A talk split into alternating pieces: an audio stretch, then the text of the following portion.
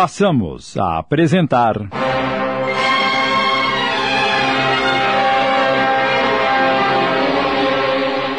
A vida quer fazer de mim um forte. Minissérie de Amilcar Del Chiaro Filho. Coordenação de texto Sidney Carbone.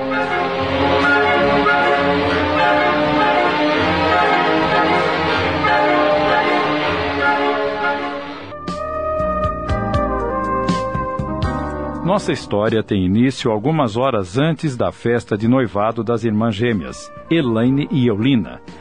A primeira apaixonara-se por um jovem operário, um metalúrgico simples e bom. Eulina elegeu um parceiro rico, também jovem, mas já dirigindo as empresas da família. Enquanto Elaine é simples, amiga, compreensiva, Eulina, embora sendo boa, é possessiva, ciumenta e tem uma ponta de orgulho. Então, Elaine, como estou? Que vestido lindo, Eulina! Parece um sonho! Presente do Estevão. Ele vai me dar um anel de brilhante para marcar o nosso compromisso. Tenho uma amiga que trabalha na mais importante joalheria da cidade e ela me contou que ele comprou a joia lá. Que bom! Você merece. Peço a Deus que sejam muito felizes. E você? Com que vestido vai à festa? O Marco Aurélio quis me ajudar a comprar um vestido nas lojas Amarante, mas não foi possível. A mãe dele está muito doente e ele precisou gastar com remédios. Mas não se preocupe.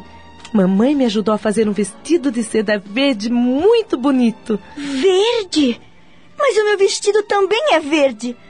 Vou ter que trocá-lo ou pareceremos um par de vaso. Isto te ofende? Não se trata disso.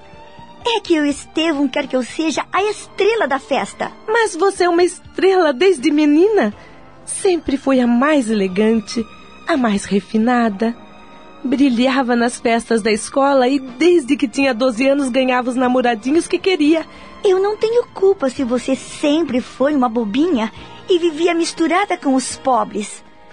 Vamos nos casar na Catedral Metropolitana e o oficiante será o cardeal arcebispo.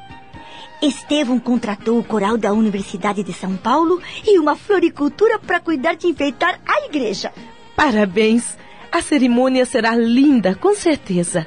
É verdade que vocês não vão casar na igreja? Sim. Mas isso é um absurdo. Sem a bênção de um sacerdote, vocês estarão se amaziando e não se casando. Somos espíritas, Eulina. E no espiritismo não existe casamento. Ora, pois se casem num terreiro então, mas abençoados por alguém. Me desculpe, mas eu não quero falar sobre isso. Ah, não? Me explique essa história direito. Está bem. Em primeiro lugar, centro espírita não é terreiro. Os terreiros são próprios das religiões africanas. O espiritismo é uma ciência filosófica sem consequências morais e religiosas. Quer dizer então que vocês nem mesmo são religiosos? O Espiritismo não é uma religião? É claro que sim, mas é uma religião natural. Não temos culto, nem sacerdote, rituais, paramentos, nem usamos bebidas alcoólicas, não temos imagens ou queimamos velas. Também não temos sacramentos como batismo, crisma, extremunção ou casamentos. Jura? Também não fazemos juramentos. Francamente, o maior sonho de uma mulher é casar vestida de noiva, ter uma lua de mel inesquecível. E vocês? Oi, minhas filhas. Oi, Oi papai. Posso saber sobre o que falavam? Estou tentando convencer a Elaine a se casar na igreja e deixar essa bobagem de espiritismo de lado. Calma, filha, calma. Elaine tem o seu livre-arbítrio e o espiritismo não é nenhuma bobagem. Eu também sou espírita e amo o espiritismo. O senhor sempre me pareceu um homem inteligente. Oh, desculpe, papai. Não quis ofendê-lo. não tem importância, filha. Mas te garanto que sua irmã também é muito inteligente. Posso entrar? Estevão, meu amor. Meu Deus. Como você está linda, Eulina. Obrigada, querido. Como vai, seu Antônio? Como vai, Elaine? Bem, obrigado, meu filho. Esteja à vontade, Estevão. Obrigado. É, posso saber qual era o assunto do papo tão animado? Imagine, querido, que meu pai e minha irmã são espíritas e Elaine não vai se casar na igreja. Ora, querida, se ela e o noivo decidiram assim. Estevão, me responda uma pergunta. Pois não? Você acredita na existência de Deus? Olha, para ser bem sincero, não. É estranho que, sem acreditar em Deus, você e Eulina se casem na igreja. Ora, seu Antônio, casamento é só um acontecimento social. Além disso, a ciência nunca provou a existência de Deus. E é a ciência que determina os rumos do mundo. A prova da existência de Deus está no axioma da ciência que diz que não é feito sem causa, Estevão. Se o universo não foi feito pelo homem. bobagem, Elaine, bobagem! Quem precisa de Deus senão os fracos? Os tolos e as crianças, hein? Mas não vim aqui para discutir essas coisas. Vim ver a minha deusa. Querido, quero que me faça um favor. Tudo o que você quiser. Me leva ao ateliê do Clodô. Ele tem que confeccionar outro vestido para mim.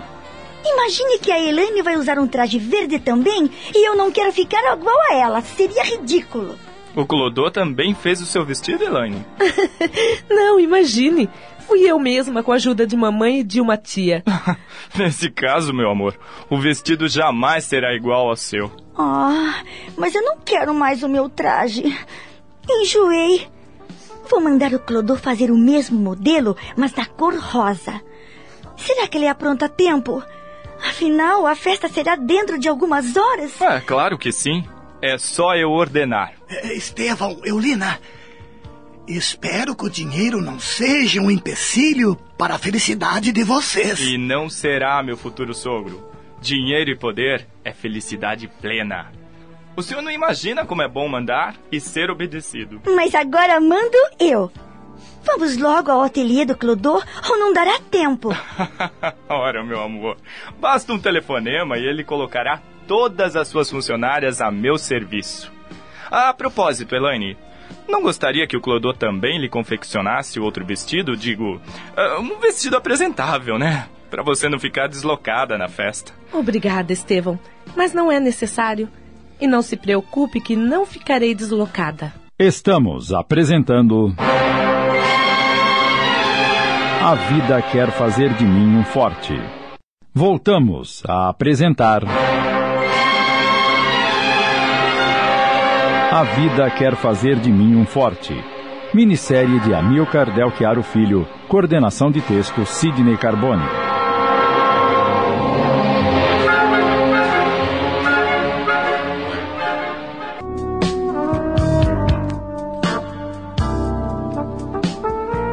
A conversa seguia nesse ritmo quando chegou Marco Aurélio, o noivo de Elaine. Como estão todos? Bem, filho, bem. Estávamos falando da festa de logo mais à noite. Tudo bem, querida? Maravilhosamente bem. E o nosso metalúrgico grevista, como vai?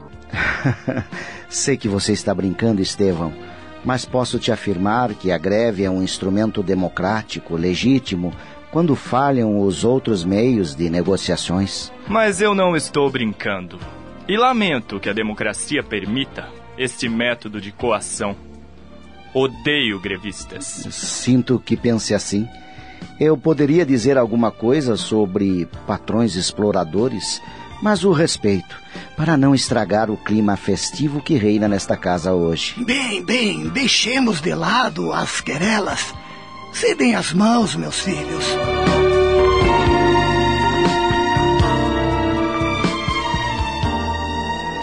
Marco Aurélio estendeu a mão, mas Estevão disfarçou, fingindo não perceber. O jovem metalúrgico tomou a noiva pelo braço, pediu licença e se afastou com ela, mas ainda ouviu o acicate do empresário. Nas minhas empresas, grevistas e representantes de sindicatos são logo despedidos. Sei como manobrar essa gente. É, por favor, Estevão. Não extrai um dia tão bonito como este. Foi uma péssima ideia fazer essa festa juntos. Desculpe, querido, mas a ideia foi minha. Helene é minha irmã e, apesar de não concordar com suas atitudes, eu a amo. Além disso, É bom ela ver de perto o que é viver de verdade. E deixar de lado essa mania de se misturar com pobres e ignorantes. Não fale assim, Eulina. Sua mãe não gostaria de ouvi-la humilhar a sua irmã desse jeito. Ora, papai, abra os olhos e veja o casamento que ela conseguiu. Marco Aurélio é um pobretão, um morto de fome. E não demora vai induzir a pedir trabalho para ele nas empresas do Estevão, você vai ver. Era só o que me faltava. Empregar esse metalúrgico grevista e caipira? Para você, sim. O Estevão tem um importante cargo de chefia, não é mesmo, meu bem? bem, era uma surpresa. Mas já que a Eulina revelou, o senhor vai ser chefe da frota de caminhões da empresa, seu Antônio. Com salário cinco vezes maior do que a sua aposentadoria. Ah, obrigado, Estevão. Mas não preciso de emprego. O que ganho com a minha aposentadoria é suficiente para as minhas necessidades.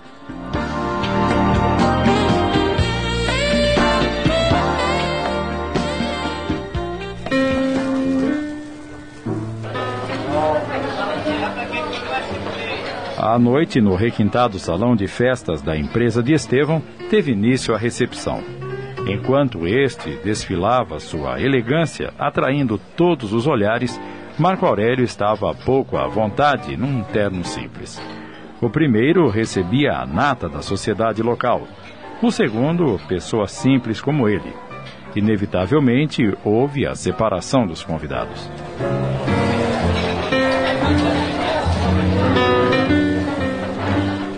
Eulina adentrou o salão num deslumbrante vestido rosa feito pelo mais famoso estilista da capital enquanto Elaine pontificava com seu traje verde muito simples.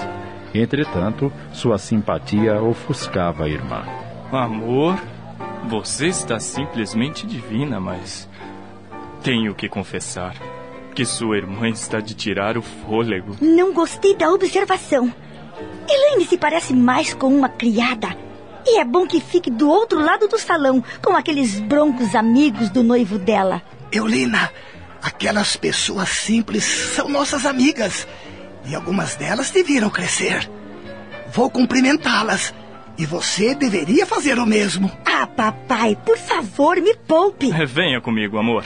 Vou te apresentar aos diretores das minhas empresas e a alguns políticos. Claro, querido, claro. Desculpe, papai.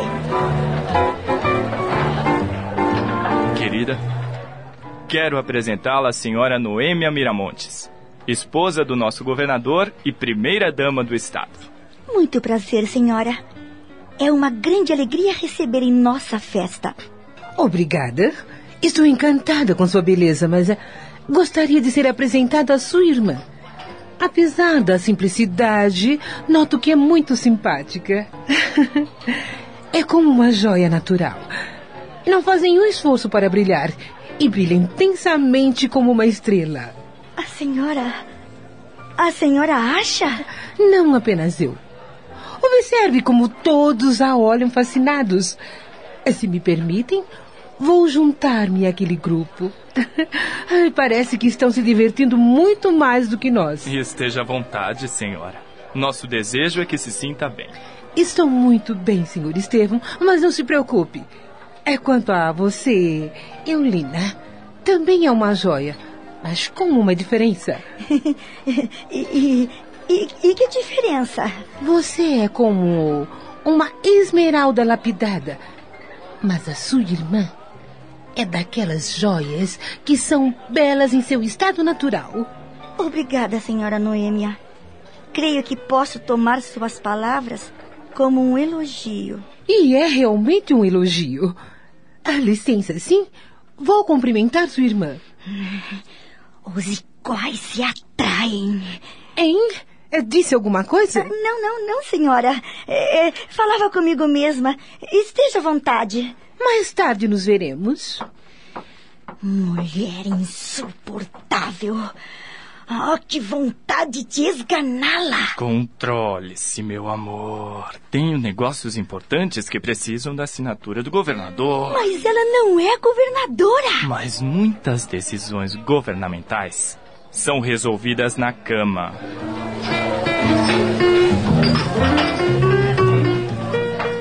Acabamos de apresentar. A Vida Quer Fazer de Mim um Forte. Minissérie de Amilcar Del Chiaro Filho em cinco capítulos. Coordenação de texto Sidney Carbone.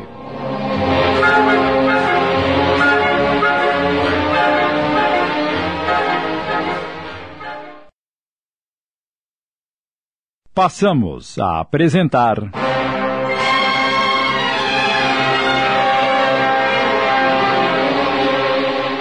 A Vida Quer Fazer de Mim um Forte.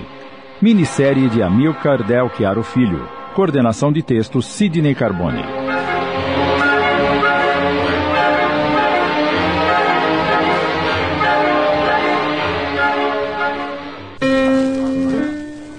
Mulher insuportável. Ah, que vontade de esganá-la. Controle-se, meu amor. Tenho negócios importantes que precisam da assinatura do governador. Mas ela não é governadora. Mas muitas decisões governamentais são resolvidas na cama.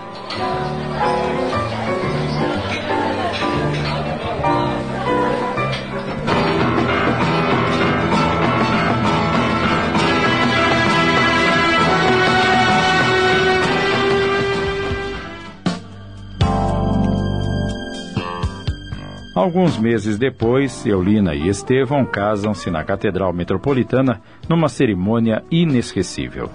A nata da alta sociedade, o mundo político e militar estavam presentes. Após a recepção, o casal partiria para a Europa em lua de mel, na hora das despedidas. Seja feliz, minha filha.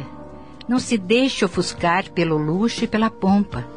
Nossas raízes são simples, não se esqueça disto. Meu coração vai com você. Obrigada, mamãe. Mas não acho que seja pecado ser rica e feliz. Claro que não é. Eu só te recomendo prudência. Boa sorte, irmã. Que seja muito feliz. E serei, pode ter certeza disto. Apesar de não gostar da escolha que fez para marido, também desejo que você seja feliz. Que é isso, minha filha?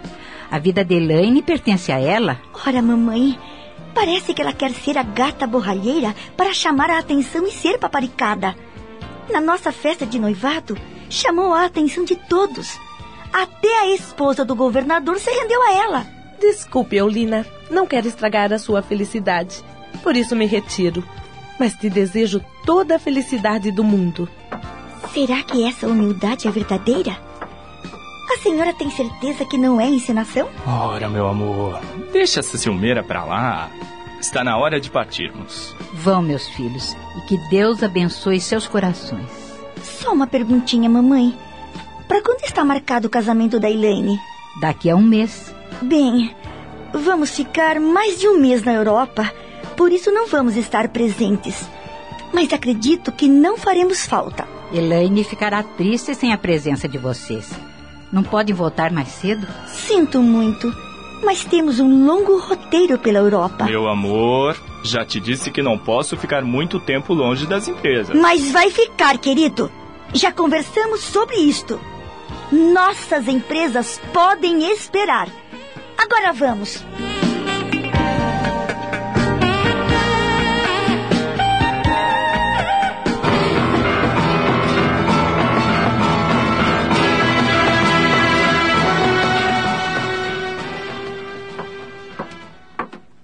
Antônio, Sim, Ana. chegaram mais postais da Eulina.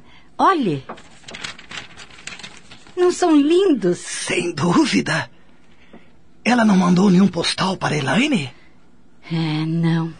Isto me enche de preocupação e tristeza. A mim também. Como podem ser tão diferentes se têm o mesmo sangue, foram amamentados com o mesmo leite e amadas igualmente? O retraimento, simplicidade e timidez de Elaine me preocupa. Eulina é mais atirada, sabe o que quer e luta para conseguir. São espíritos diferentes, Ana. Cada espírito, ao reencarnar, traz seu patrimônio moral e intelectual. Nós podemos dar a herança biológica aos nossos filhos, mas não a moral. Contudo, podemos ajudar o espírito a conquistar o patrimônio moral. A Elaine é tão parecida com você. A mesma simplicidade, a preocupação com os pobres, a força moral. Acho que ela se parece é com você, isto sim. Caráter brando, faz amizade com facilidade, é amada por todos. Como se explica isto?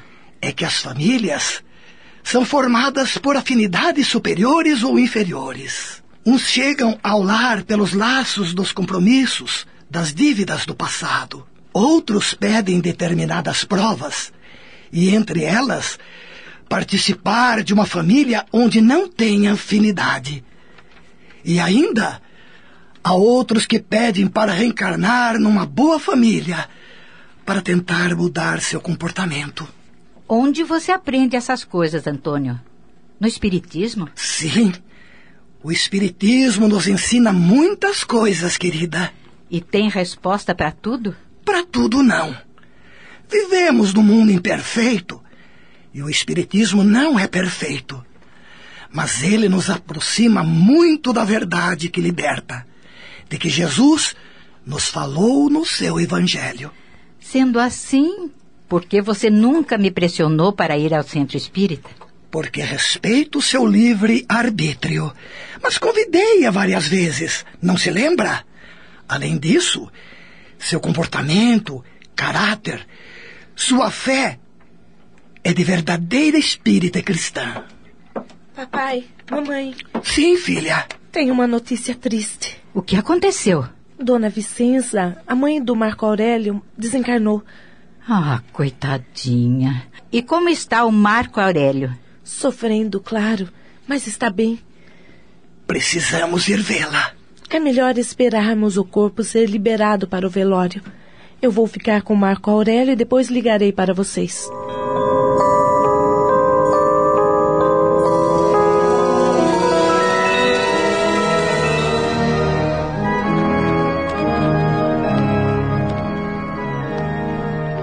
Filho, deixe-me abraçá-lo. Seja forte nesse momento doloroso. Obrigado, seu Antônio. Gostaria que o senhor fizesse uma prece para minha mãe antes da saída do corpo. Sem dúvida, meu filho, farei a prece. O velório decorreu num clima ameno. Uma urna funerária simples, sem castiçais e velas, crucifixo, poucas flores, conforme a situação modesta da família. Havia um respeito imenso, sem conversações ociosas e as indesejáveis anedotas de velórios.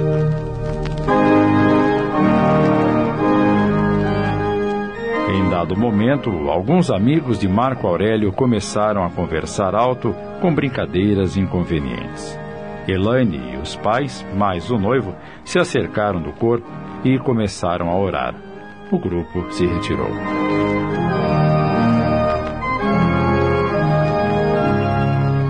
Quando o féretro estava prestes a sair, Antônio fez um pronunciamento. Caríssimos amigos e irmãos, neste momento ergamos uma prece a Deus para nos despedirmos desta que na terra teve o nome de Vicenza. Nossa irmã foi um exemplo de dignidade. Entretanto, sabemos que a morte não existe para o espírito que foi criado na luz das estrelas. O corpo feito de argila, este sim, é passível de morrer. O espírito apenas transfere-se para o plano espiritual com toda a sua bagagem moral conquistada nesta e em outras vidas. Em nome de seus filhos e de todos que a amam, estamos dizendo um até breve. Leve consigo, Vicenza, o nosso amor, o amor dos seus filhos e a certeza de que será sempre lembrada. Que Deus a abençoe.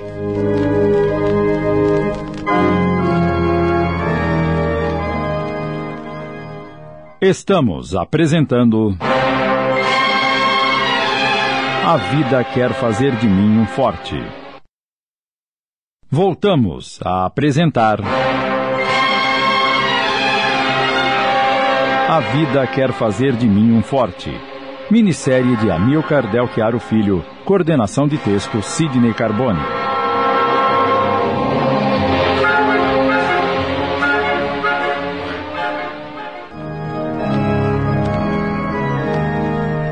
Nem todos os que estavam presentes ao velório eram espíritas e muito estranharam o procedimento da família. Como são estranhos esses espíritas, credo! Até parece que estão alegres com a morte da mulher. É verdade. Nunca vi velório sem vela, sem crucifixo. Será que não são cristãos? E esse homem que fez a prece? Será que é o sacerdote deles? Eles são cristãos, sim, e esse homem é o Sr. Antônio. Eu o conheço. É um cidadão comum como nós. Os espíritas amam muito seus familiares, mas não acreditam na morte. Já sei. Eles acham que vão nascer de novo em outro lugar, não é? Eles acreditam na reencarnação. Que absurdo! Como podem pensar que nascerão de novo? Em corpos de cavalo, boi ou burro? Eles não professam a metempsicose, e sim a reencarnação, que é progressiva e se dá do gênero humano. E como é que você sabe dessas coisas? Por acaso também é espírita? Não, mas tenho um amigo espírita e ele me conta. Além disso, já li alguns livros espíritas que abordam o assunto. Me digam uma coisa: não é melhor um velório nessas condições do que ver pessoas chorando, desesperadas, gritando e desmaiando na saída do enterro? Bem, de certa forma, sim. Mas esses tais espíritas me parecem pessoas frias. Mas não são. Sou colega de trabalho de Marco Aurélio e sei o quanto ele sofreu com a enfermidade da mãe e está sofrendo com a sua morte. Ah, olhem, estão retirando o caixão. É, vai sair o enterro. Será que alugaram ônibus para levar o pessoal ao cemitério? Hum, com um caixãozinho mequetrefe desse, você acha que iam gastar com aluguel de ônibus? É, e como vamos ao cemitério? Quero ver se a sepultura é bonita ou se vão enterrá-la no chão. O jeito é pedirmos carona para alguém. Vamos, vamos.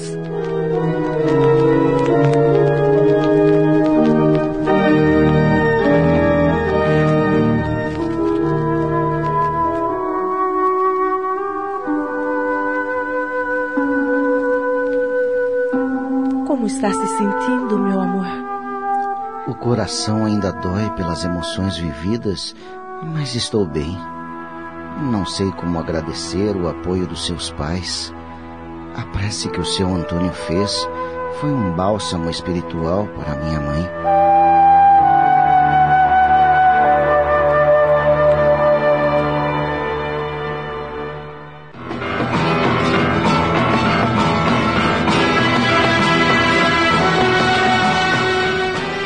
Tempo passa inexoravelmente e chega o dia do casamento de Elaine e Marco Aurélio.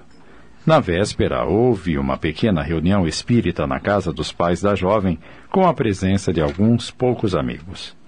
Depois das preces, rogando pela felicidade do casal, manifestou-se um dos guias espirituais do grupo. Queridos irmãos e amigos, Estamos jubilosos com a felicidade que envolve nossos filhos espirituais, Elaine e Marco Aurélio. Contudo, queremos lembrar-lhes que a vida a dois se faz com carinho, amor, compreensão, solidariedade e amizade. É preciso que se construa uma amizade sólida porque a paixão se extingue com o passar do tempo. Mas a amizade fará com que a vida continue bela e interessante. Não façam do lar um reduto de egoísmo, que se preocupa apenas com si mesmos, mas a pousada do amor. O ninho acolhedor deve ser tecido com carinho, bondade, renúncia. Sejam o arrimo um para o outro. Construam a fortaleza que suportará as provas e dificuldades da vida. E recebam os filhos que Deus lhes conceder com muito amor, educando-os com dedicação e exemplos. Todos nós lhes desejamos coragem e fé. Lembrem-se que a casa não é o lar, mas o lar cabe dentro de uma casinha pequenina, de um ou dois cômodos, e cabe também numa mansão ou num castelo. Obrigado por essas palavras, meu irmão e protetor. Posso lhe fazer uma pergunta? Esteja à vontade.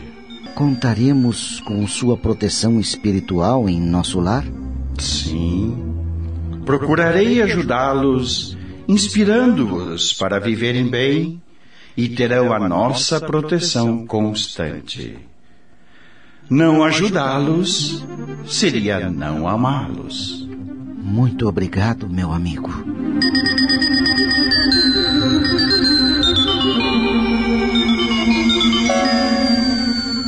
No dia seguinte, Elaine e Marco Aurélio se casam no cartório de registro civil.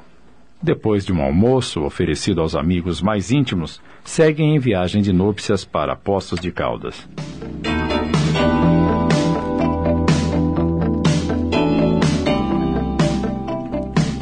Enquanto isso, na Europa, Eulina e Estevão começam a enfrentar os primeiros problemas conjugais.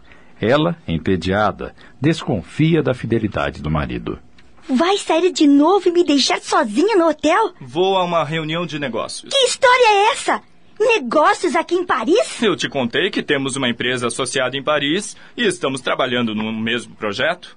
Tenho obrigações com os acionistas e preciso estar presente nessa reunião. E aquela mulher com cara de executiva vai estar lá também, não é mesmo? Ela não tem cara de executiva. Ela é executiva da empresa, aqui em Paris. E para seu governo, tem muita competência profissional. Acabamos de apresentar.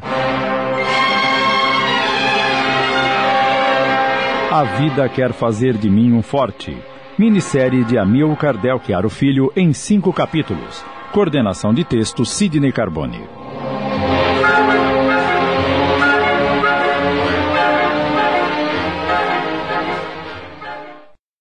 Passamos a apresentar.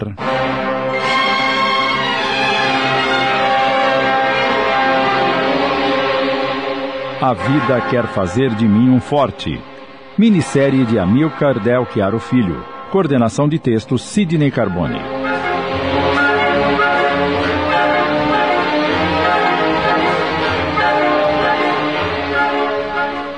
Eu te contei que temos uma empresa associada em Paris e estamos trabalhando no mesmo projeto. Tenho obrigações com os acionistas e preciso estar presente nessa reunião. E aquela mulher com cara de executiva vai estar lá também, não é mesmo? Ela não tem cara de executiva. Ela é executiva da empresa, aqui em Paris. E para seu governo tem muita competência profissional. Será que essa competência é apenas profissional ou também na cama? Ora, Eulina, modere os seus julgamentos. Casei-me com você porque a amo, mas não suporto cena de ciúmes. Ah, me desculpe, querido. Te amo tanto que não suporto a ideia de perdê-lo ou partilhá-lo com alguém. Ah, tudo bem. Vamos esquecer. Papai enviou um telegrama comunicando que minha irmã e Marco Aurélio se casaram. Quando retornaremos? Já estou com saudade dos meus. Assim que concluir um negócio em andamento. Agora tenho que ir. Me dá um beijo? Não precisa me esperar, porque essas reuniões são demoradas. Hum. Reunião de negócios. Será que Estevão se arrependeu de ter se casado comigo? Tenho quase certeza que ele e aquela tal de executiva competente são amantes. O que minha irmã pensaria se meu casamento se acabasse tão cedo? Eu amo Estevão e não quero perdê-lo. Será que o ciúme me faz ver coisas que não existem? Ah, preciso relaxar. Vou tomar um drink. Eulina desceu e passou algum tempo no bar do hotel. Bebeu um pouco e depois voltou para o quarto. Como a programação televisiva era em francês, ela se desinteressou e recolheu-se ao leito. Não conseguiu conciliar o sono e as primeiras lágrimas de desapontamento surgiram. Pensou na vida simples que sempre tivera e como havia mudado após conhecer Estevão. Valeria a pena o sacrifício para ter uma vida de luxo?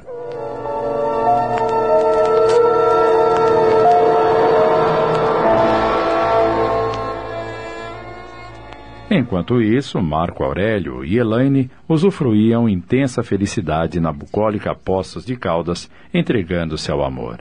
O hotel em que se hospedavam era muito simples, mas acolhedor. Feliz, querida? Um pouco mais de felicidade e meu coração estoura. Eu sonhei com uma lua de mel em Acapulco, pois adoro o México. Mas a doença de minha mãe acabou com minhas economias. Com o dinheiro fugindo pelo vão dos dedos, só deu mesmo para este hotelzinho. Não importa o lugar, querido, mas o nosso amor.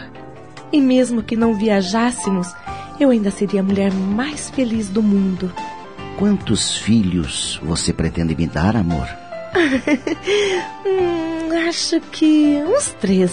O que acha? Talvez quatro. Quatro?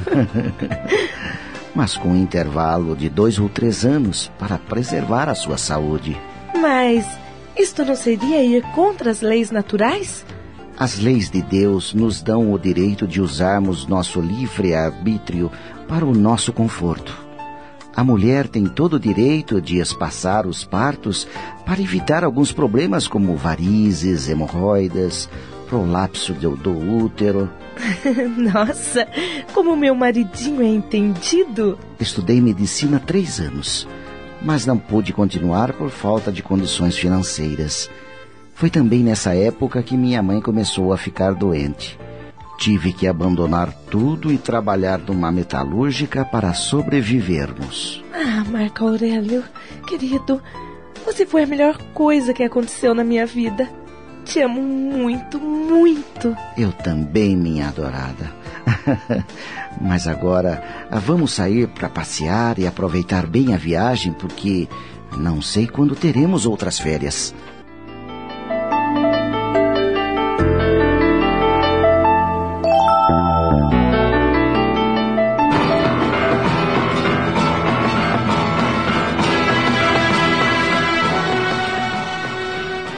Passaram-se alguns meses. As duas irmãs já estavam em suas casas. As horas na vida de Eulina eram pesadas e tristes devido ao ciúme que sentia do marido, cada vez mais evidente. Além disso, sentia uma ponta de despeito pela felicidade da irmã.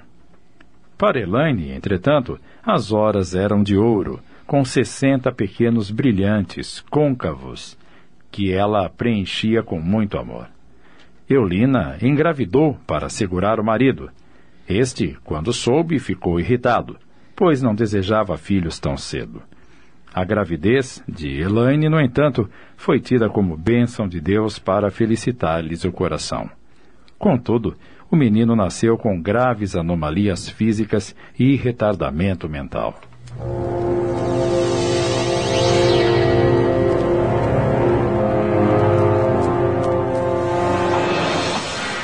Boa noite, meu amor. Boa noite. E o nosso tesouro, como está? Dormindo o sono dos anjos. É um amor de criança. Por que demorou? É, tivemos uma reunião difícil no sindicato. Alguns agitadores querem deflagrar uma greve de qualquer maneira, mas a situação não está para isso. O sindicato patronal fez uma oferta pouco razoável mas é melhor preservarmos o emprego e conquistarmos outras regalias. Com muita dificuldade, os moderados venceram a votação. Mas alguns colegas me xingaram e prometeram desforra. Estou com você. Mas tome cuidado, querido. Vamos orar e pensar em Deus. Obrigado por me compreender. Você. Você tem notícias da sua irmã e do marido? E a criança deles? Ai, meus pais dizem que estão bem, mas não são felizes. Fui três vezes à mansão para visitá-los, mas a governanta me disse que Eulina havia saído. Na última vez, eu tive a impressão de que ela estava me olhando por detrás da cortina. Bem, eles têm uma vida agitada, há muitos compromissos, responsabilidades. É natural que nunca estejam em casa. Eu vi a menina deles com a babá, Marco Aurélio. Parece um anjinho loiro de tão linda. Infelizmente, não pude me aproximar porque a babá não permitiu.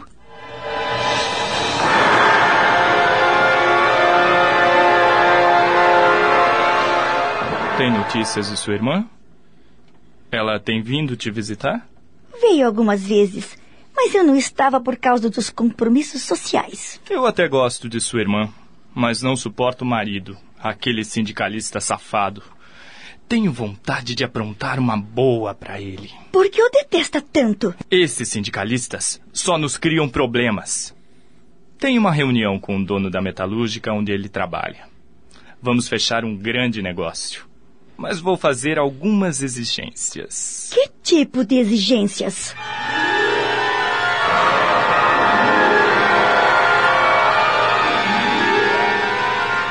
Doutor Andrade, esse negócio vai alavancar a sua empresa.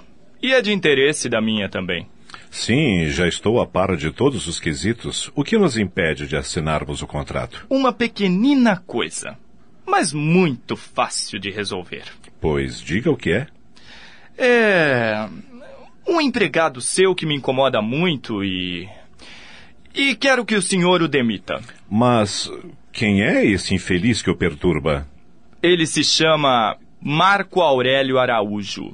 Estamos apresentando. A vida quer fazer de mim um forte. Voltamos a apresentar. A vida quer fazer de mim um forte. Minissérie de Amilcar Del Chiaro Filho. Coordenação de texto Sidney Carbone.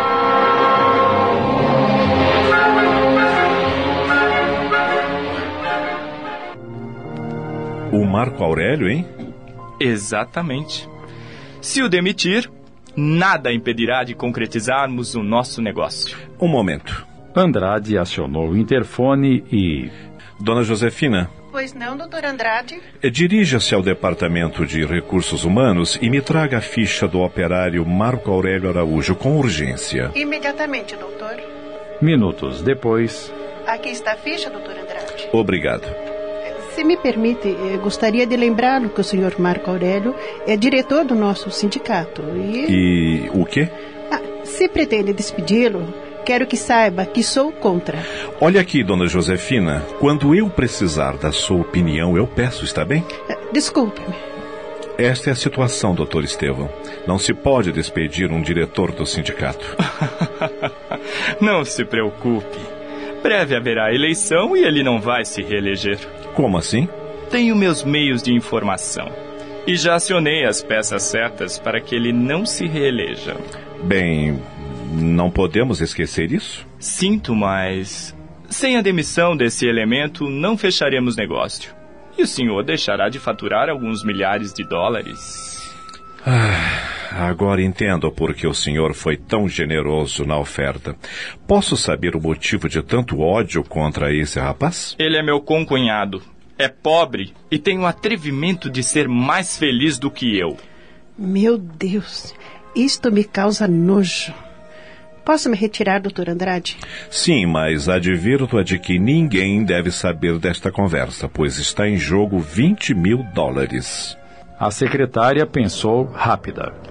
Me calarei, mas quando esta traição for consumada, revelarei tudo ao pobre rapaz. E tudo aconteceu conforme o plano de Estevão. Marco Aurélio não foi reeleito e alguns meses depois foi demitido.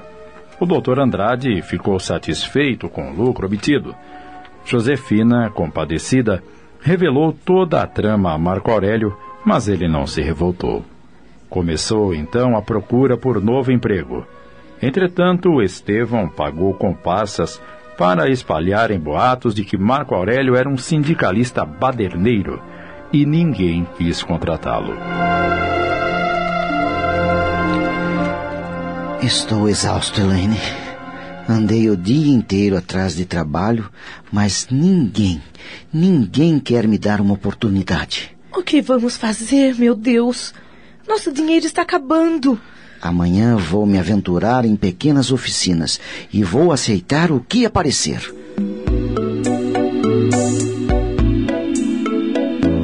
Alguns dias depois. Viemos fazer-lhe uma visita, filha. Estamos muito preocupados com a situação de vocês. Cadê o Estevão? Graças a Deus, começou a trabalhar hoje numa metalúrgica de porte médio. Isso me deixa mais aliviado, principalmente depois que soube que foi Estevão que exigiu a admissão de Marco Aurélio para fechar um negócio vantajoso. Ah, então vocês já sabem. Essas coisas se espalham rapidamente, Elaine. O Estevão subornou alguns sindicalistas e conseguiu que o seu marido não fosse reeleito. Que baixaria! E como está o nosso querido netinho? Estamos morrendo de saudade. Está dormindo, mas venham comigo.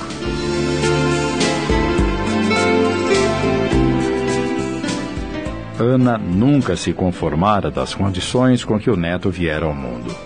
Antônio, seu espiritismo que explica tudo, que resposta tem para que essa criança nascesse assim, enquanto a filha de Olina parece um anjo de beleza e inteligência?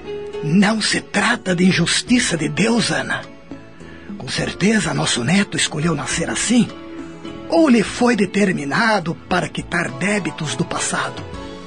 Pode ser também uma missão, a de despertar a sociedade para o problema dos excepcionais. Mas o que ele pode fazer, coitadinho? Esta não é a sua primeira existência. Ele foi criado por Deus há muito tempo, simples e ignorante. Já teve muitas vidas. É como um pianista diante de um piano, com a maioria das cordas quebradas. O piano não responde ao seu talento, mas toda a sua inteligência está armazenada no espírito. Que vai ser deste menino, meu Deus? Ele tem que aprender a executar as tarefas simples do dia a dia, como higiene, alimentar-se sozinho. Precisamos arrumar uma boa escola para ele.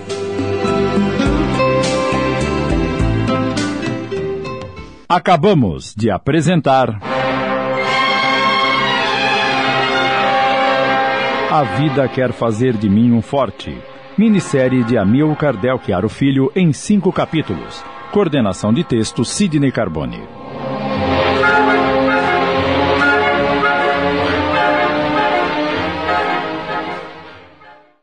Passamos a apresentar.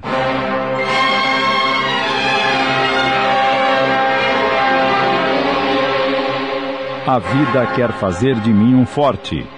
Minissérie de Amilcar Del Chiaro Filho. Coordenação de texto Sidney Carbone.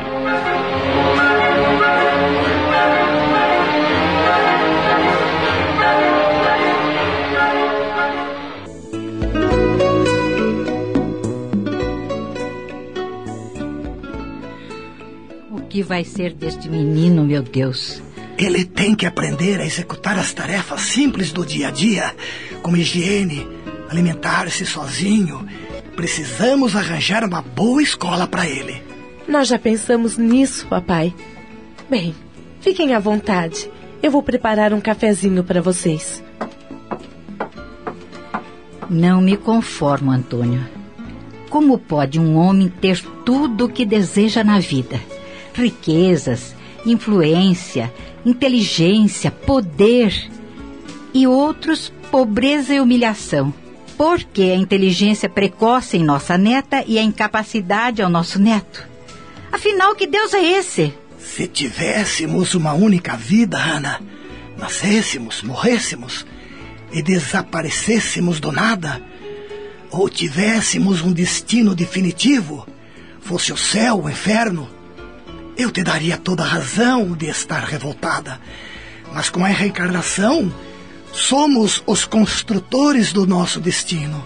O que esse anjinho pode ter feito de mal para merecer tal destino? Basta examinarmos a história. Nós somos os mesmos que vivemos ao tempo de Moisés, Aníbal, Júlio César, Tibério, cruzadas, Inquisição e tantas outras coisas negativas. E por que Deus permite isto? Ele não poderia ter criado um homem bom, feliz. Poderia, porque ele é o poder supremo do universo. Mas quis que a sua criação, o espírito, conquistasse por si mesmo a felicidade e a sabedoria. Criou-nos imortais. Eu sei. Todas as religiões ensinam que somos imortais. Mas não ensinam para que somos imortais. Ser imortal para ir ao céu ou inferno não é vantajoso. Através do Espiritismo, aprendemos para que somos imortais. E para quê? Para sermos perfeitos. E seremos através das reencarnações.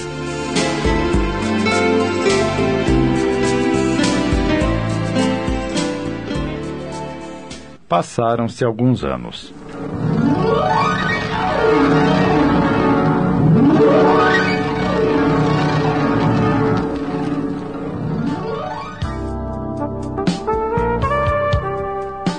Diogo e Caroline faziam aniversário próximos um do outro. Iam completar 10 anos. Elaine e Marco Aurélio resolveram fazer uma festinha simples, com um bolo e alguns refrigerantes, para que o garoto pudesse reunir alguns coleguinhas da vizinhança e outros do ambulatório das casas André Luiz, onde era assistido. Mandaram também um convite para Caroline e seus pais. Você acha que devemos ir? Eu não irei. Seria constrangedor ter que cumprimentar aquele sindicalista safado. Eu também não desejo ir. Não quero que Caroline tenha contato com os problemas do Diogo. Ainda é muito cedo para ela saber dessas coisas. Envie um presente com o cartão e pronto. É o que eu vou fazer. O Diogo é meu sobrinho, mas pode ser perigoso, pois a sua cabecinha não funciona direito. Eu odeio aquele sindicalista. Mas não tenho nada contra sua irmã e muito menos contra o menino. Bem, estou indo para a empresa. Até a noite. Escondida num canto da sala, Caroline ouvira toda a conversa dos pais. Há muito ela desejava conhecer o priminho, mas a mãe não lhe permitia. Eulina deixou a sala, esquecendo o convite sobre o móvel. Esperta, a garota apanhou, anotou o endereço, o dia e a hora da festa, deixando-o em seguida no mesmo lugar. Mais tarde, Eulina voltou à sala, rasgou o convite e jogou no lixo.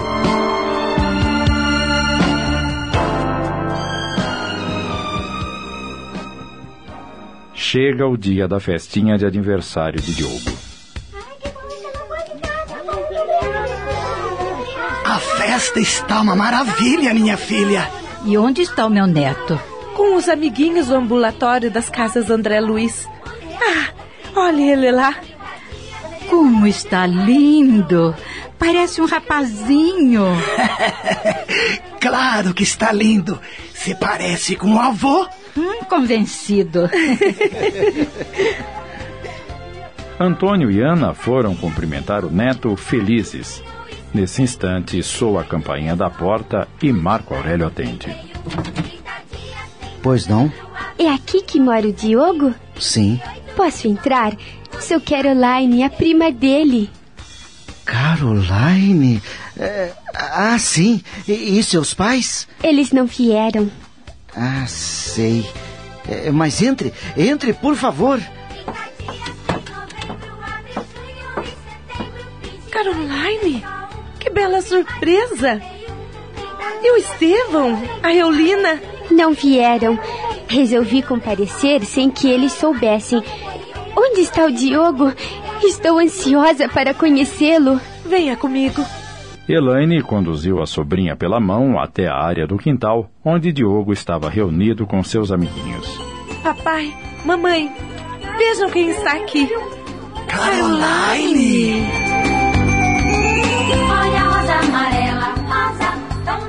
A menina e o primo se entenderam tanto que não se largaram mais. Diogo, que tinha dificuldade em articular as palavras, tagarelou o tempo todo com a prima, que, por incrível que pareça, o entendia perfeitamente.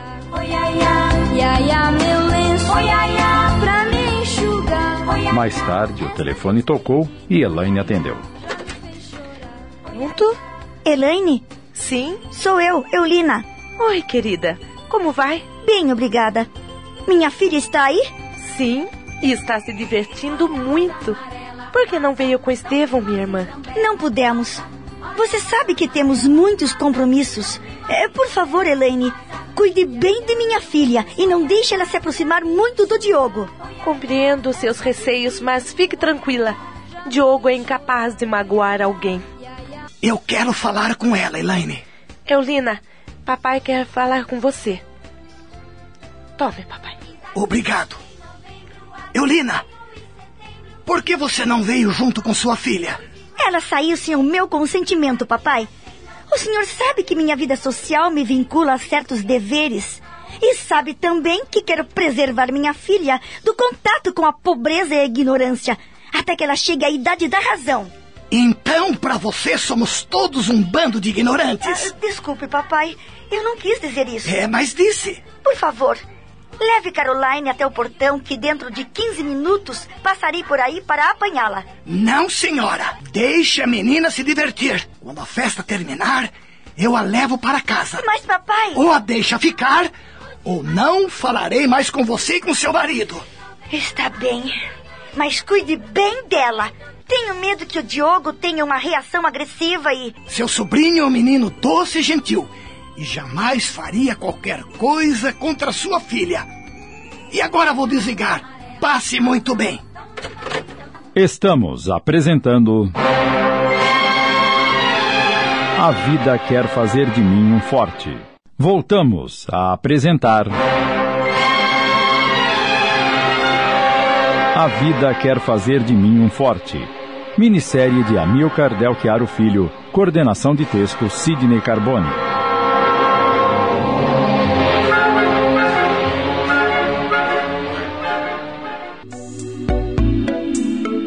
Finalzinho da tarde, depois de encerrada a festinha.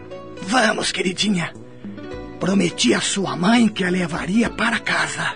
Por que meus pais nunca me deixaram visitar o Diogo, vovô? é que vocês pertencem a uma outra classe social. E sua mãe não gosta que você se misture com pessoas humildes. Mas isto é um absurdo, vovô. Aprendi que o que faz as pessoas é o caráter, a bondade, o amor. Fico muito feliz que pense assim, Caroline. Vamos indo então, senão sua mãe vai ter um treco. Posso me despedir do Diogo? Claro, meu amorzinho mas não se demore muito.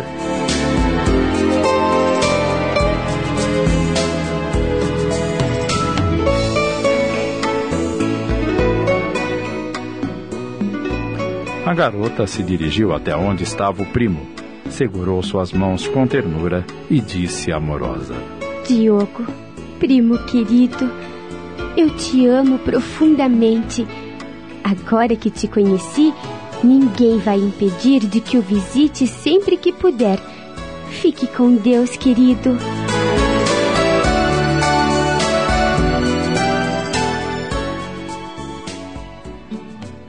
Caroline se emocionou ao notar duas lágrimas escorrendo dos olhos de Diogo. Os anos escoaram pela peneira do tempo.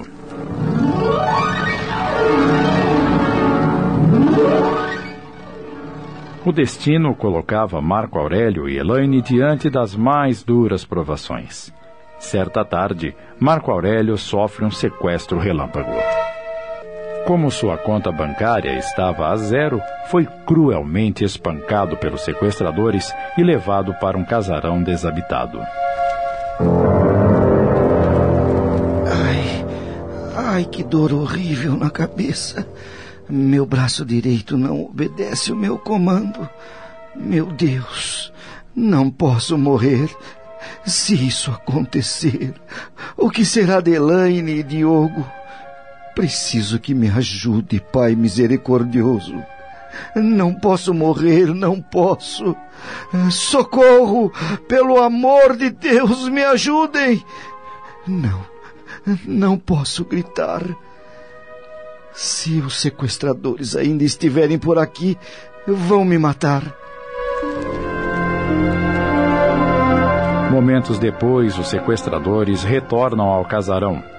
Marco Aurélio finge que está desmaiado. Que furada, cara! Vamos escolher um pobre diabo que não tem onde cair morto. Eu te falei que o sujeito tinha cara de pobre. Tu não me ouviu? Agora vamos ter que matá-lo. Tá louco, só?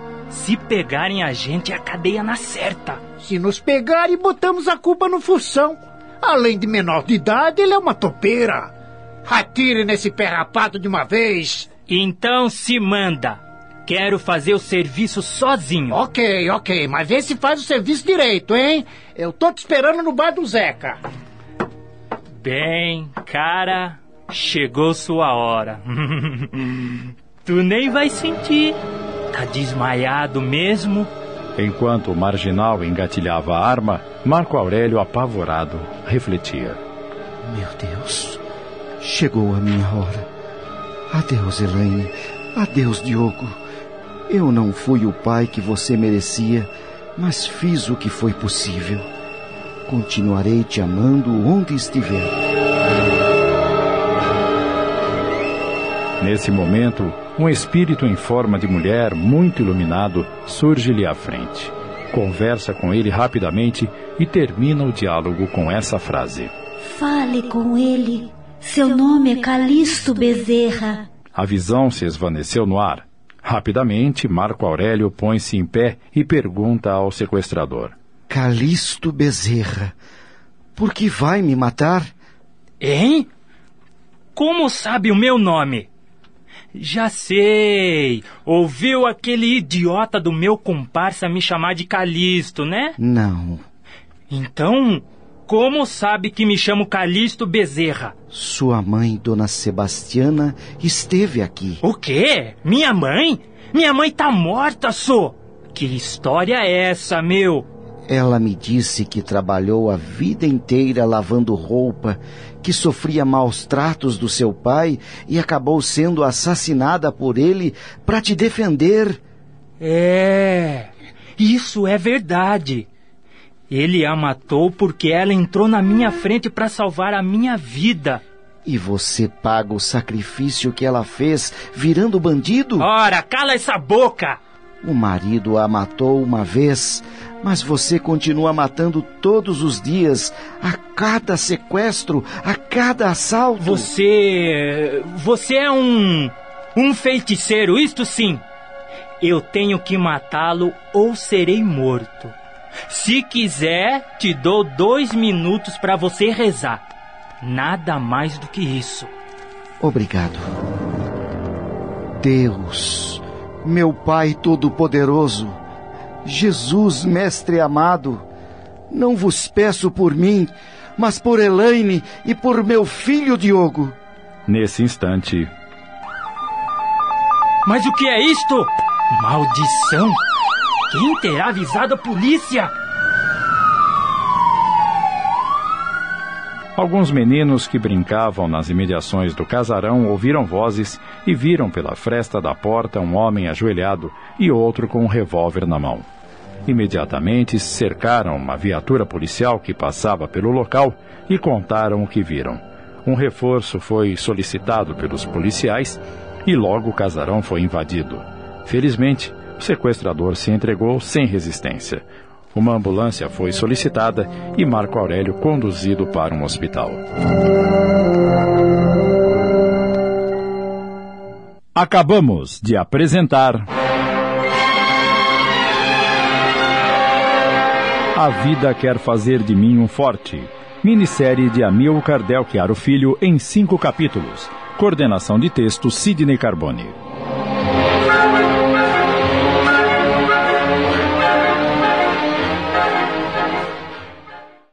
Passamos a apresentar.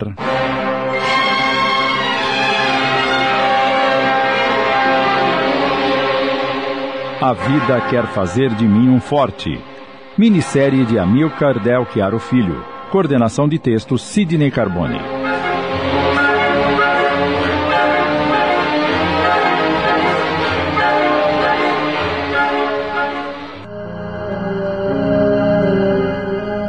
Reforço foi solicitado pelos policiais e logo o casarão foi invadido. Felizmente, o sequestrador se entregou sem resistência. Uma ambulância foi solicitada e Marco Aurélio conduzido para um hospital. Enquanto isso, na casa de Elaine. E então, filha? Algum telefonema? Alguma notícia? Nada, papai. Estou aflita. será? Será que, que o meu, meu, o meu marido está morto em algum lugar? Ora, claro que não. Não diga bobagem. O Diogo não quer comer e chama constantemente pelo pai. Vamos confiar em Deus, minha filha. Não percamos a fé. E a Eolina comunicou-se com você? Sim. E não está gostando da Caroline. Vê constantemente aqui em casa. Mas ela tem sido um anjo para o Diogo, papai. Quando chega, segura as suas mãos e fica conversando com ele. O pobrezinho se anima um pouco. Ai, meu Deus! Será alguma notícia do Marco Aurélio? Era um agente policial que imediatamente pôs Elaine a par do ocorrido. Uma hora depois, ela, o pai e Diogo estavam no hospital. Marco Aurélio fora submetido a uma cirurgia, pois teve traumatismo craniano que afetou a motricidade do lado direito de seu corpo. Quando tudo passou, ele contou o que acontecera. Estava chegando ao supermercado quando dois homens armados me abordaram. Me levaram para um carro onde havia um terceiro homem. Pediram meus cartões de crédito e eu disse que não tinha. Pegaram meu cartão bancário e me levaram para sacar o dinheiro com a promessa de me soltarem em seguida. Como minha conta tinha apenas uns trocadinhos, ficaram furiosos e começaram a me agredir. Levaram-me para uma casa velha e me deram chutes, socos, várias coronhadas na cabeça. Não sei por quanto tempo permaneci desmaiado. Felizmente a polícia me encontrou no momento em que ia ser executado. Estou vivo, mas a minha perna e braço direito estão quase inúteis. O que interessa é que você está vivo, meu amor. Nesse instante, Caroline entra no quarto a tempo de ouvir as últimas palavras do tio. O médico disse que com algumas sessões de fisioterapia o senhor vai ficar bom. E não se preocupe que o meu pai vai pagar tudo. Querida, eu não quero parecer ingrata, mas não podemos aceitar. Seu pai não gosta do Marco Aurélio. Infelizmente, isso é verdade. Mas eu fiz um acordo com ele e mamãe para que paguem o tratamento de reabilitação do tio Marco Aurélio. Em troca, vou fazer o que eles desejam há muito tempo: estudar na Inglaterra. Não faça o que você não deseja apenas por minha causa, Caroline. Vou fazer pelo senhor e principalmente pelo Diogo, tio, porque ele precisa muito do pai em condições de ajudá-lo. Diogo comove-se e duas lágrimas rolam de seus olhos. Diogo, não precisa chorar. Titio precisa ficar forte para cuidar de você e da tia Elaine. Eu prometo que vou escrever e telefonar sempre para você. E todas as vezes que vier ao Brasil, passaremos muitas horas juntos. Você é um anjo, minha filha. Mas não podemos concordar com seu sacrifício. Está decidido e assim será, tia. Depois que deixar o hospital, diariamente uma ambulância irá pegar o tio em casa para sessões de fisioterapia e depois o levará de volta.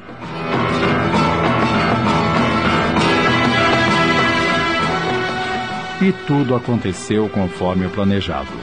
Um mês depois, Caroline embarcou para a Inglaterra.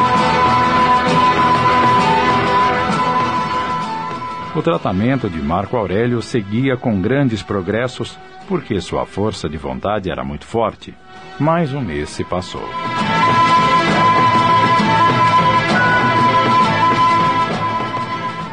Novos e tristes acontecimentos estavam reservados para a família.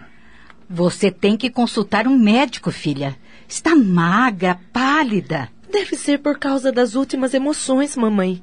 Mas assim que sobrar um tempo, seguirei o seu conselho. Algumas horas depois desse diálogo, Diogo começou a gritar e chamar por Caroline em desespero. Elaine tentou acalmá-lo, mas ele insistia em chorar baixinho e chamar pela prima. Por que ele está reagindo desse jeito? Meia hora depois, Elaine atende apressada. Pronto? Elaine, é o Estevão. Estevão?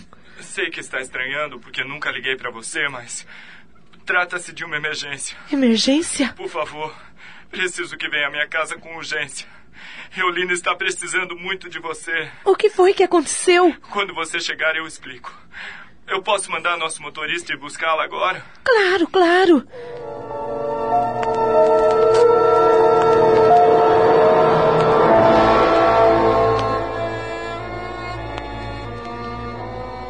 Assim que entrou na casa da irmã, Estevão veio ao seu encontro desesperado. Obrigado por ter vindo, Elaine. O que aconteceu, Estevão? Você me parece tão desesperado quanto o Diogo. O que tem o Diogo? Não sei. Ainda há pouco começou a chorar e a chamar insistentemente por Caroline. Meu Deus. Então ele já sabe. Sabe? Mas sabe o quê? Caroline. A Caroline morreu, Elaine. O que você está me dizendo?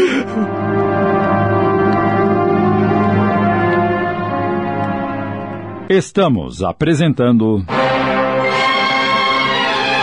A vida quer fazer de mim um forte. Voltamos a apresentar. A vida quer fazer de mim um forte. Minissérie de Amilcar Del Chiaro Filho. Coordenação de texto Sidney Carbone.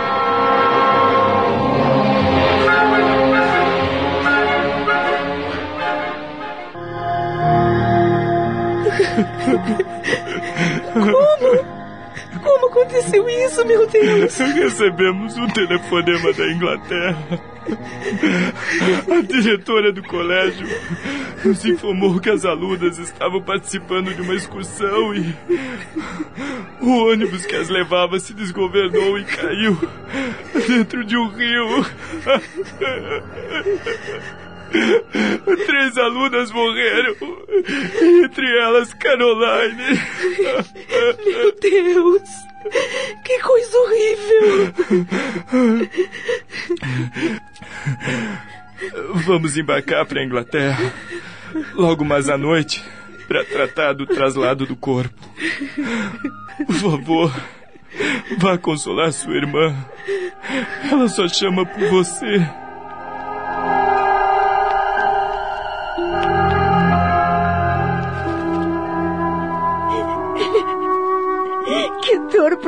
Profunda, Elaine. Por que Deus me castiga assim? Por quê? Coragem, minha irmã. Deus não castiga ninguém. Caroline não morreu e nunca morrerá, nem em nossos corações e nem espiritualmente.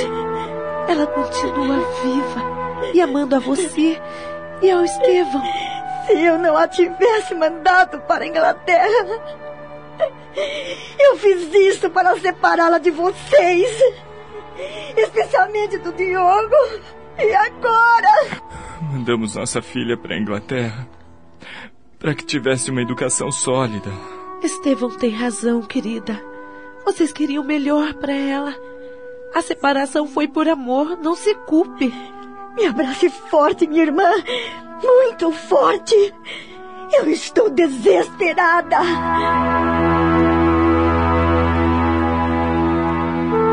As duas irmãs permaneceram abraçadas por muito tempo.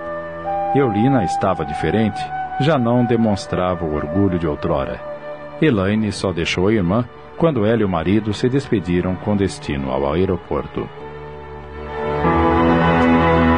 Alguns dias depois, o casal retornou com o corpo de Caroline para o sepultamento. Passados os momentos de tristeza, Elaine resolveu consultar um médico, pois continuava emagrecendo assustadoramente. Feitos todos os exames exigidos, o diagnóstico foi terrível. Ela estava com câncer em estado adiantado e inoperável para a ciência da época. Em pouquíssimo tempo, Elaine morreu.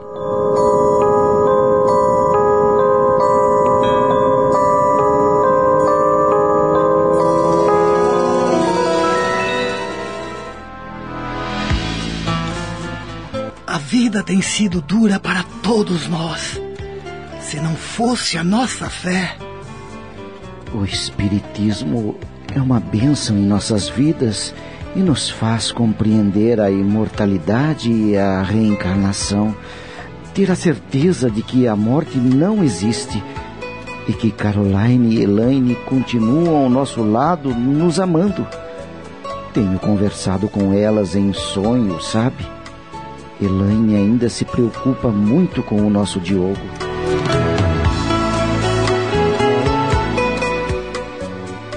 Nesse momento, Diogo se aproxima e entrega ao pai um álbum, onde havia uma folha de papel escrita por Elaine com a data de seu 15º aniversário. Marco Aurélio se emociona ao reconhecer a letra de sua amada. O que está escrito? Leia em voz alta, por favor. Hoje, meu filho completou 15 anos. Idade linda. É o momento em que o jovenzinho começa a sentir-se homem ao mesmo tempo que conserva a ternura de criança. Certamente que não é nada demais completar 15 anos. É a cronologia da vida a caminhar. Nesta idade, muitos jovens trabalham e os estudos seguem o seu ritmo normal. Os meninos, melhor dizendo, os jovenzinhos, jogam futebol, frequentam bailinhos, ouvem música, ensaiam os primeiros namoricos. Mas com o meu filho é diferente. Ele é classificado como excepcional. Não fala direito e às vezes suas reações mentais são os de uma criancinha. Mas, meu Deus, como ele sabe amar, como vive com intensidade. Quando ele chora, os seus sentimentos se extravasam nas lágrimas abundantes. Quando ri, o faz com toda a alma. No seu mundo, só penetramos quando ele permite. E com que unção o fazemos? Parece-nos um território sagrado e que ao penetrarmos ali somos sacrílegos. É um mundo que não compreendemos, mas que apesar de fechado, não tem sombras. Meu Deus, quantos sonhos! Meu filho vai estudar, vai ser alguém. Meu filho vai ser atleta, vai ter namoradinhas, vai ser meu amigo. Vamos fazer longos passeios e conversar muito. Mas não foi assim. Meu filho não pôde ser alfabetizado. Ele tem 15 anos e não conhece as letras. Ele não vai ser importante a não ser para mim e para os que o amam. Ele não é atleta. Ele corre desengonçado e se cansa logo. Ele não tem namoradinhas, apesar de ser bonito. Mas passear sim. Nós passeamos de vez em quando e falamos muitas coisas. Quando olho para ele, vejo que é feliz, que ama e é amado. Quando as coisas se complicam, ele entra para o seu mundo e fecha as portas. De vez em quando, abre uma fresta para ver se as coisas se normalizaram. Eu sou espírita, sou reencarnacionista e sei que tudo tem uma razão de ser. Do contrário, seria difícil compreender que Deus é Pai. Seria mais imperfeito que os pais humanos? Deus amaria menos do que eu? Não. Deus é amor e justiça. Que Ele me conceda vida para cuidar dele, tranquilizá-lo à noite quando acorda assustado ou tem sonhos maus. Ao terminar a leitura, genro e sogro choravam emocionados. Diogo beijou-os com ternura. Depois, pegou o álbum, abraçou-o contra o peito e foi para o seu quarto. Será que esse menino está pagando erros de vidas passadas? Pode ser, seu Antônio. Mas acho que ele está crescendo, evoluindo, se aperfeiçoando. Por mais confiança que tenha em Deus, meu medo é morrer e deixar o Diogo sozinho. Tranquilize-se. Eulina me disse que Caroline pediu a ela que se alguma coisa acontecesse com você e Elaine, que ela assumisse o Diogo. A princípio ela detestou. Mas depois de tudo o que passou, me disse que vai se aproximar mais do sobrinho para compreendê-lo.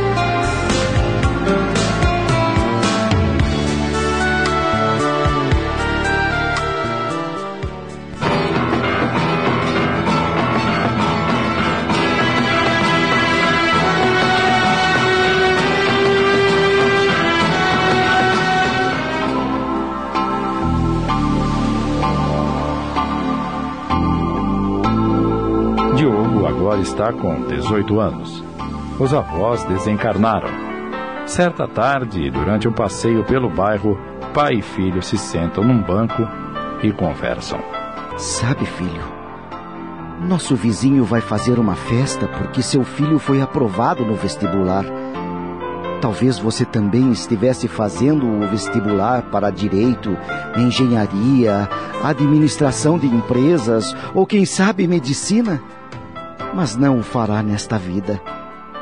Iremos parabenizar o jovem. Temos enfrentado tantas lutas juntos, não é mesmo? A maior dor foi perder a companhia de sua mãe e de Caroline. Apesar de saber que elas estão bem, às vezes não consigo evitar as lágrimas. Eu choro porque sou frágil. Gostaria de ser forte mas não sou. Mas com certeza, meu filho, a vida quer fazer de mim um forte.